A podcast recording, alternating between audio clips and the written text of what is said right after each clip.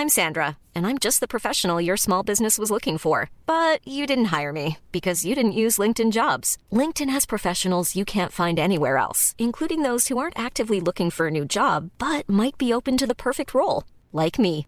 In a given month, over 70% of LinkedIn users don't visit other leading job sites. So if you're not looking on LinkedIn, you'll miss out on great candidates like Sandra. Start hiring professionals like a professional. Post your free job on linkedin.com/people today.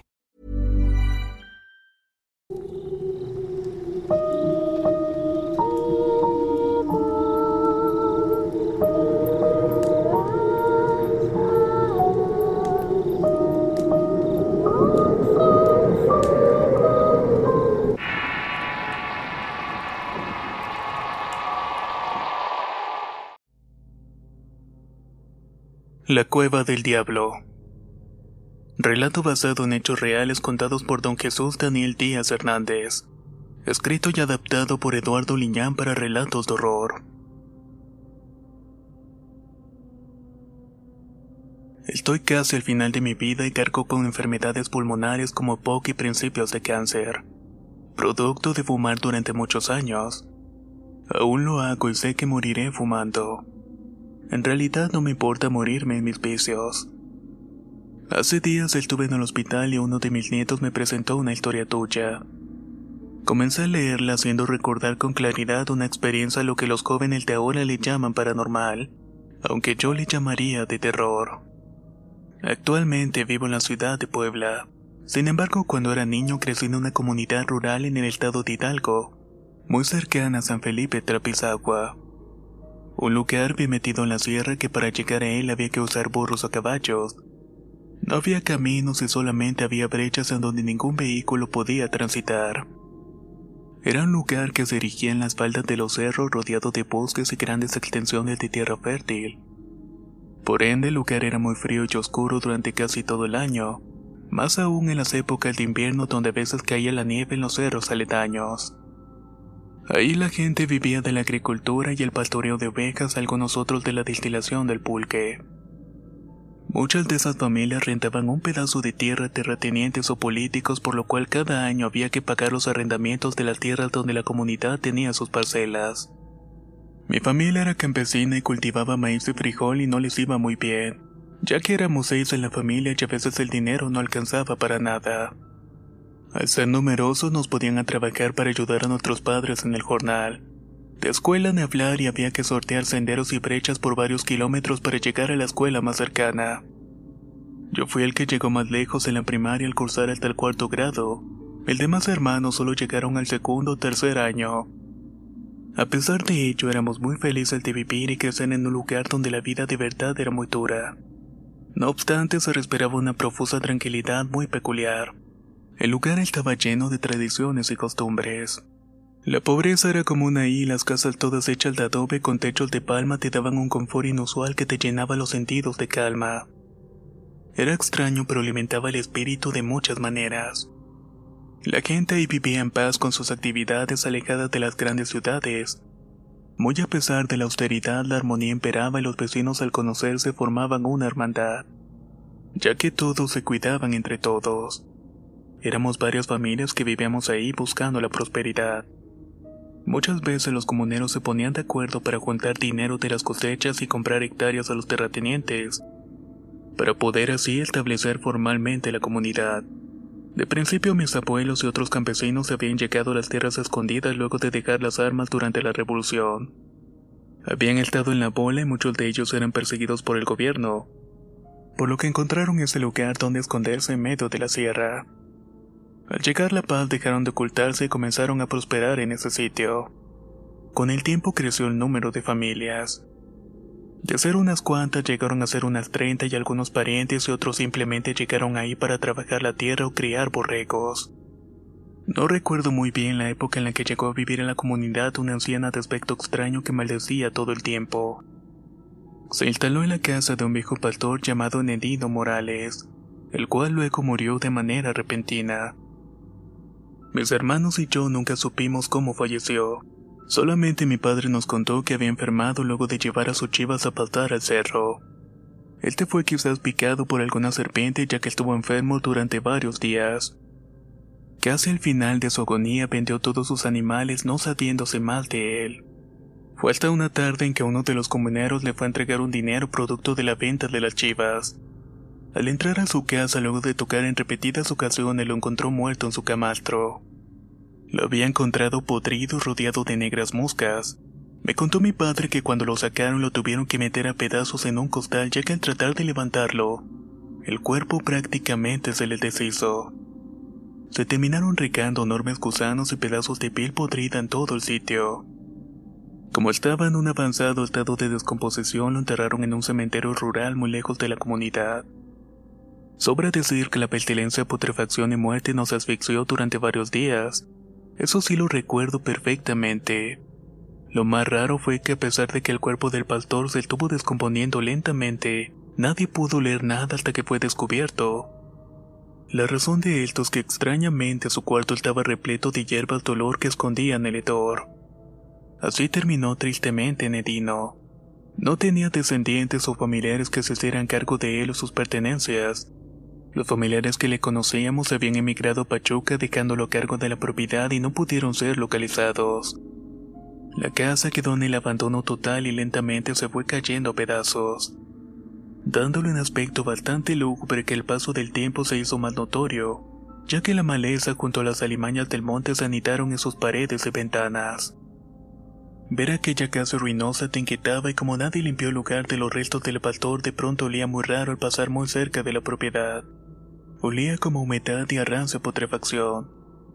Decía mi padre que en el camastro hecho de lana las sábanas estaban repletas de sus despojos, y que a pesar del paso de los días y que evidentemente el hedor había desaparecido un poco, los lugareños que pasábamos cerca siempre nos tapábamos la boca con la mano con trapos, ya que nadie quería acercarse por allí.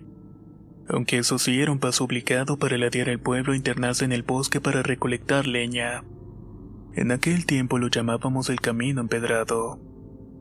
Nosotros de chamacos, a pesar de ser imprudentes, teníamos cierto miedo de andar cerca o siquiera tener que asomarse por el sitio. Pensábamos que el fantasma de Nedino se nos iba a aparecer o algo por el estilo. Pero cierto día, para sorpresa de todos, se presentó esta mujer que decía ser pariente del pastor a reclamar la propiedad. Era una persona de aspecto muy extraño. De piel vieja y arrugada, siempre vistiendo de negro con largos faldones como si todo el tiempo estuviera de luto. Sobre la cabeza llevaba una pañoleta negra que nunca se quitaba, dejando ver solo un quebrado rostro y una boca repleta de negros dientes que comitaban con un par de ojos llenos de carnosidades, que al verlos directamente te producían una mezcla de asombro y miedo. Su carácter huraño y malos dichos encajaban con el horrible aspecto, haciéndola una persona muy desagradable con tan solo verla. Los comuneros no tuvieron objeción en que la vieja tomara la propiedad ya que a nadie le interesaba aquel pedazo de parcela, y tampoco los pobres ausentes bienes que se iban deteriorando con el paso del tiempo. Así, un día de domingo todos nos asombramos a ver cómo la anciana sacaba los muebles desvencijados, acumulándolos en el patio trasero de la casa para prenderles fuego. Luego de ese espectáculo, la anciana limpió profundidad para después encerrarse en el cutrichil de Nedino. Solamente salía para lo necesario que era comprar víveres en la tienda o juntar leña en el cerro. Junto con ella vivían tres perros negros muy bravos que le ladraban a todo el mundo. Los canes tenían una especie de mal aura que hacía que te alejaras de ellos al ver sus ojos encendidos de furia. Parecía que estuvieran llenos de odios de todo lo que se moviera por la empedrada calle. Si tenías la mala fortuna de pasar demasiado cerca o colocarte en las inmediaciones de la casa, la señora entonces salía a insultarte. Pero no solamente hacía eso, sino que también te arrojaba orines y excrementos de una cubeta donde quizá los tenía acumulados para tal fin. Muchos campesinos fueron víctimas de sus asquerosidades cuando estos iban a reclamarle. Simplemente les arrojaba más inmundicia, soltaba sus perros para provocarle el temor. Nadie podía con la anciana ya que todos tenían el mismo destino al tratar de confrontarla. Hubo un día en que todas las mujeres del pueblo se juntaron para ir a reclamarle a la anciana y correrla de una vez por todas. Pero después de atravesar la cerca les arrojó tierra con hormigas las cuales comenzaron a picarlas haciéndoles huir del lugar. Fueron varios días que sufrieron por las picaduras de las hormigas. Entre ellas mi mamá que se quejaba del ardor y la picazón en su piel. Con tantos problemas al final dejaron a la vieja en paz y continuaron con la vida cotidiana del lugar. Aquí una amargura se instaló en los pobladores al tener a una vecina incómoda. Y más aún por no haberla podido doblegar y correrla al mismo tiempo. La desgracia llegó cuando los niños del pueblo comenzamos a provocarla. Siempre fuimos irreverentes además de provocadores con la anciana ya que después del pastoreo la labor de las parcelas era como que nos reuniéramos para proferirle insultos a la vieja llamándola bruja, entre otras hartas de barbacanadas para hacerla rabiar y que saliera a arrojarnos cosas. I'm Sandra, and I'm just the professional your small business was looking for. But you didn't hire me because you didn't use LinkedIn jobs. LinkedIn has professionals you can't find anywhere else, including those who aren't actively looking for a new job but might be open to the perfect role, like me. In a given month, over 70% of LinkedIn users don't visit other leading job sites. So if you're not looking on LinkedIn, you'll miss out on great candidates like Sandra. Start hiring professionals like a professional. Post your free job on linkedin.com/people today.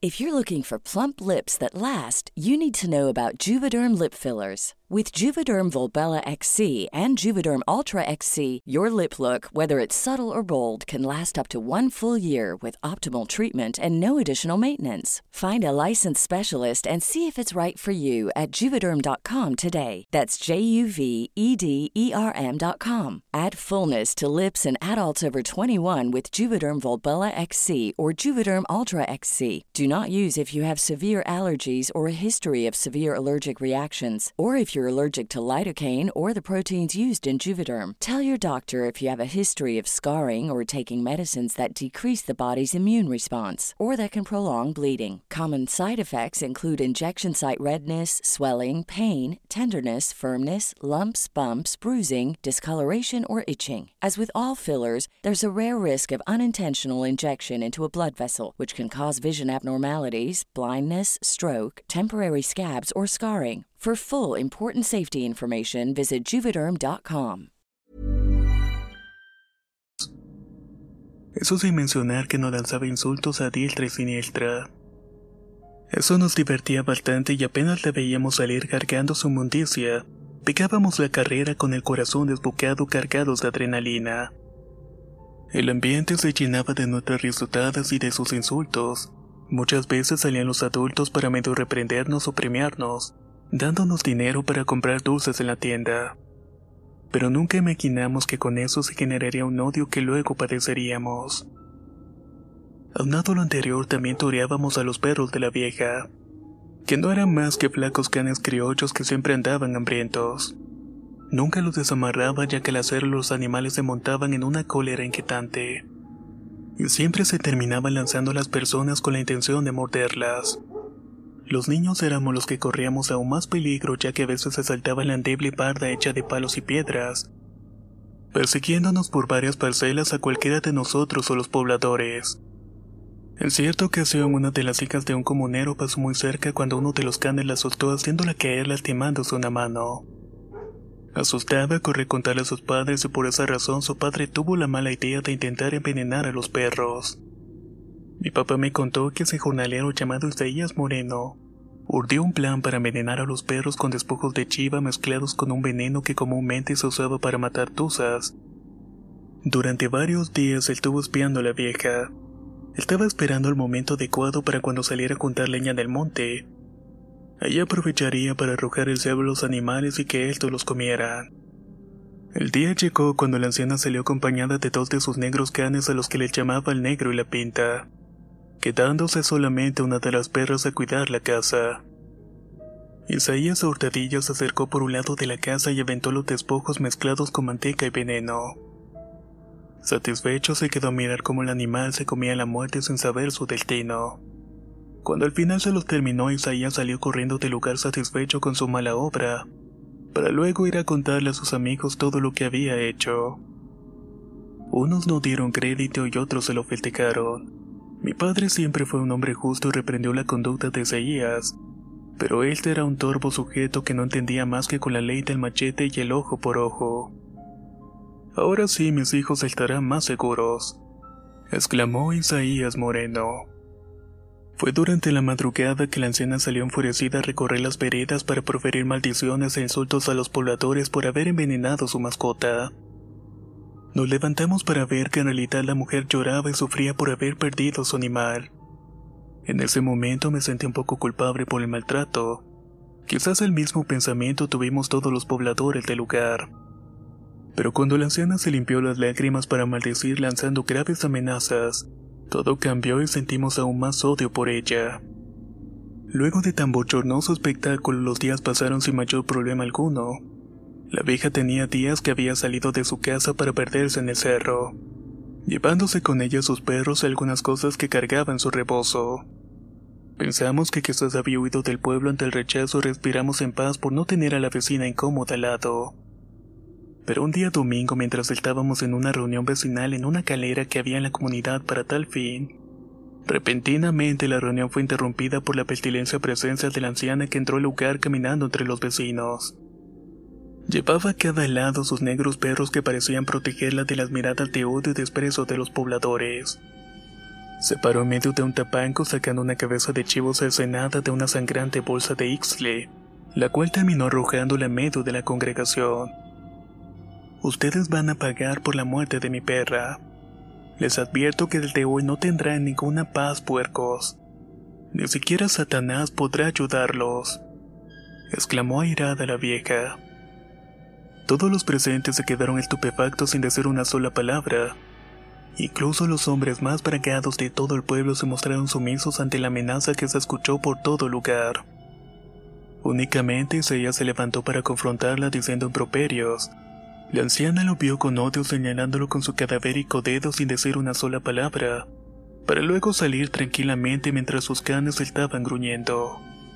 Todos esa tarde regresaron a sus casas a encerrarse para ya no salir durante toda la noche. Había una especie de terror extraño en el ambiente, algo que nadie sabía explicar por completo. Pero lo más raro es que erizaba la piel de algún modo y mi madre incluso después de cenar nos juntó a todos a rezar sin comprender por qué lo estábamos haciendo. Mi padre, que era más centrado, presagiaba cosas malas, se trancó las puertas y ventanas y nos terminó prohibiendo que no saliéramos de noche. Nos fuimos a acostar con temor esperando que sucediera algo. Al amanecer vimos con espanto que en las puertas de todas las casas habían pequeños montículos de tierra negra y cenizas de algo que parecían ser restos de un animal. Todo esto causó mucha impresión en los pobladores.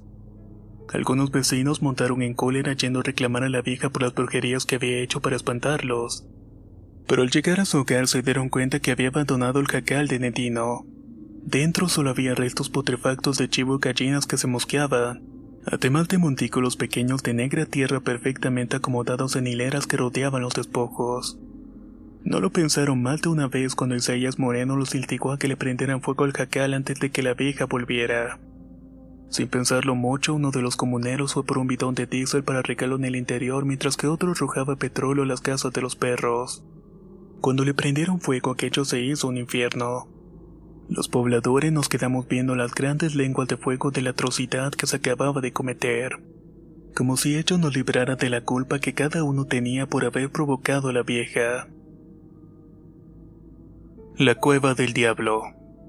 Relato basado en hechos reales contados por don Jesús Daniel Díaz Hernández. Escrito y adaptado por Eduardo Liñán para relatos de horror. Si quieres conocer más historias del mismo autor, te invito a visitar el enlace que dejaré en la descripción del video. Nos escuchamos en la próxima parte.